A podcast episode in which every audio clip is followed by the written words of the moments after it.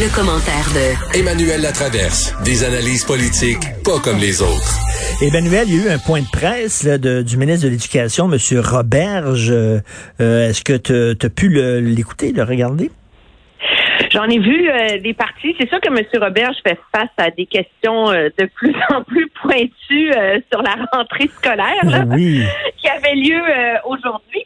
Mais c'est comme si tout le monde s'attendait à ce qu'en temps de pandémie, on réussisse à ce que l'école soit comme avant.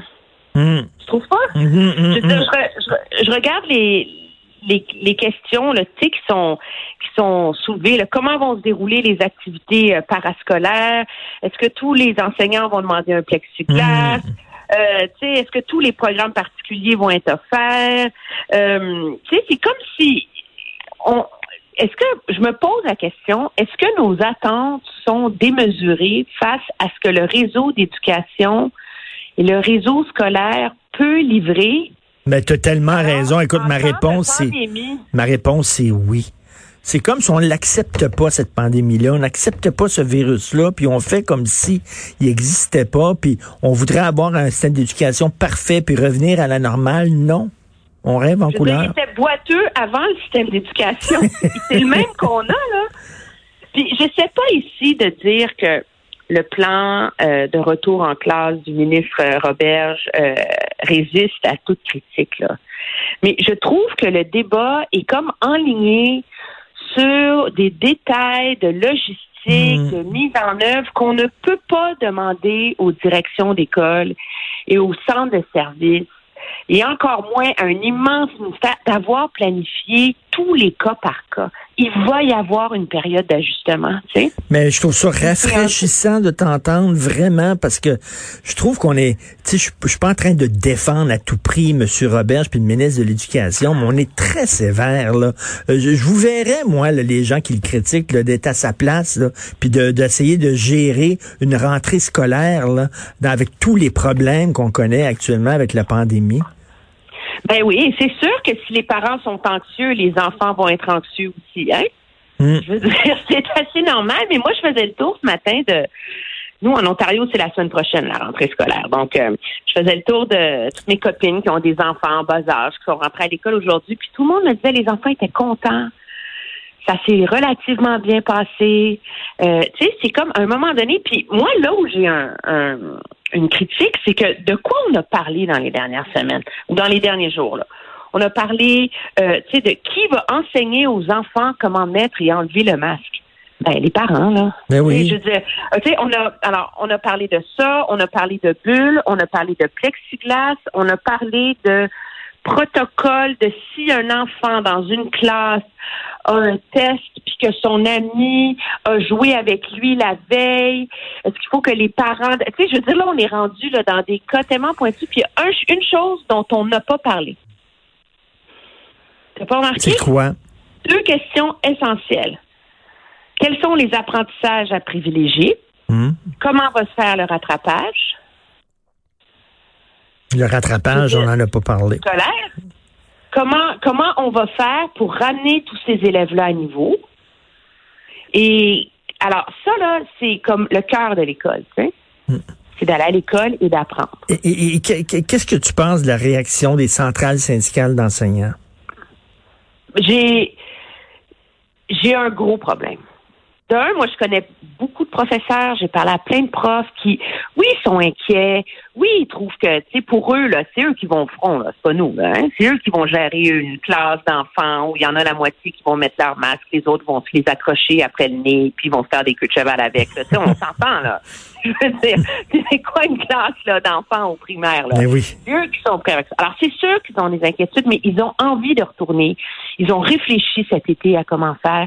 Moi, je trouve que l'idée d'avoir toujours le, le, le, le doigt sur la gâchette pour dénoncer plutôt que je veux dire, c'est ça qu'il faut revoir dans l'enseignement au Québec. Et j'ai pas la, la solution euh, miracle à ça, mais je trouve ça malheureux que les relations entre le gouvernement et les grandes centrales syndicales de l'éducation soient toujours axées sur la confrontation. Tout le temps. C'est comme si c'est toujours la mauvaise foi, c'est toujours le gouvernement qui est dans le tort, c'est c'est toujours les professeurs qui sont des victimes.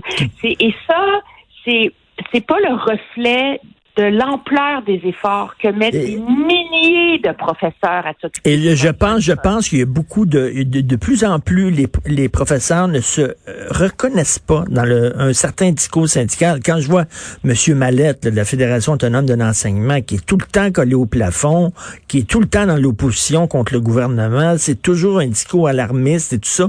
Il y a plein de professeurs qui doivent dire, il parle pas pour moi, il parle pas en mon nom, ce gars-là. Ben non, puis je veux dire, moi, dans le, dans le secteur privé, je veux dire, il y a des ajustements à tous les jours, là. Tu sais, je veux dire, nous, on reçoit des, on reçoit des, des notes de nos ressources humaines, on ajuste ceci, on change ça. Je veux dire, tout le monde s'adapte, là, puis tout le monde met l'épaule à la roue. Alors que c'est comme si dans le secteur de l'éducation, il fallait avoir toutes les réponses maintenant, puis il fallait Mhm. que tout soit parfait. Je veux dire, c'est assez, euh, c'est assez, c'est Mhm. assez surprenant, et je pense que c'est, c'est malheureux parce que c'est ça qui contribue à créer de l'anxiété dans les pa- chez les parents, tu sais. Et donc, chez les enfants, si tu assois ton enfant dans le salon, tu dis, regarde, là, c'est compliqué cette année, Hmm. OK? C'est plate, faut mettre un masque, tu peux pas jouer avec tes amis.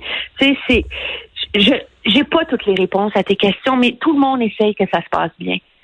Écoute, on va, euh, on je va sais. ça un jour à la fois. Les enfants, ils vont. Ou c'est bordel, blablabla. La sortie de Vincent Marissal avant-hier, je veux dire, on se calme, là. Qu'est-ce qu'il dit pour ceux qui l'ont pas, l'ont pas vu? Ben, que c'était flou, la rentrée, puis que c'était le bordel, puis que le ministre mettait nos enfants en danger, puis etc. Je veux dire, les commissions scolaires font leur possible. Elles envoient, je veux dire, les enfants rentrent à l'école. Hmm. On sait qu'au Québec, il faut porter le masque dans les couloirs et etc. à partir de la cinquième année. Ils vont avoir des profs, puis l'école va s'occuper Ben, de les prendre par la main, ben, puis de leur expliquer comment ça marche. Je trouve ton appel au calme extrêmement important.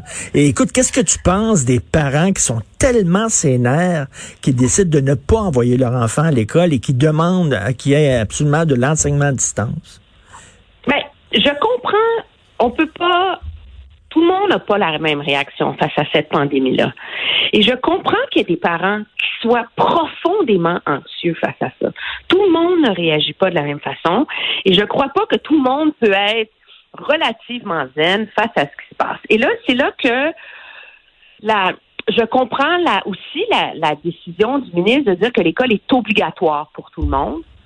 Euh, justement pour que ça devienne pas un facteur d'inégalité sociale. Hmm. Mais en même temps, euh, c'est comme essayer de faire la, la quadrature du cercle. Est-ce qu'il n'y aurait pas un genre euh, d'accommodement? Je pense que le Québec est la c'est à moins que je me trompe, la seule province où les enfants sont obligés de rentrer à l'école et où les parents n'ont pas un choix. Hmm. Et la réalité, c'est que dans tous les autres éléments du déconfinement, qui était très anxiogène, rappelle-toi, au mois de mai, là, moi, je me rappelle la première fois que je suis allée dans une librairie, tu sais. Je leur Oui, dis, je suis à- oui. tu sais, je suis dans les Laurentides, il n'y a pas trop de monde, je vais être correct. Mais tu sais, je serais jamais allée dans une librairie au centre-ville de Montréal. là. Un, un, un. Tu sais, la, la première fois qu'on est allé au, au restaurant, tu sais, c'était un choix, puis nous, on a jugé qu'on était prêt à assumer ce risque-là. Avec l'école, les, les gens n'ont pas le choix. Je pense que c'est ça qui nourrit beaucoup euh, l'anxiété chez les parents et qui les incite à vouloir peut-être garder leurs enfants à la maison.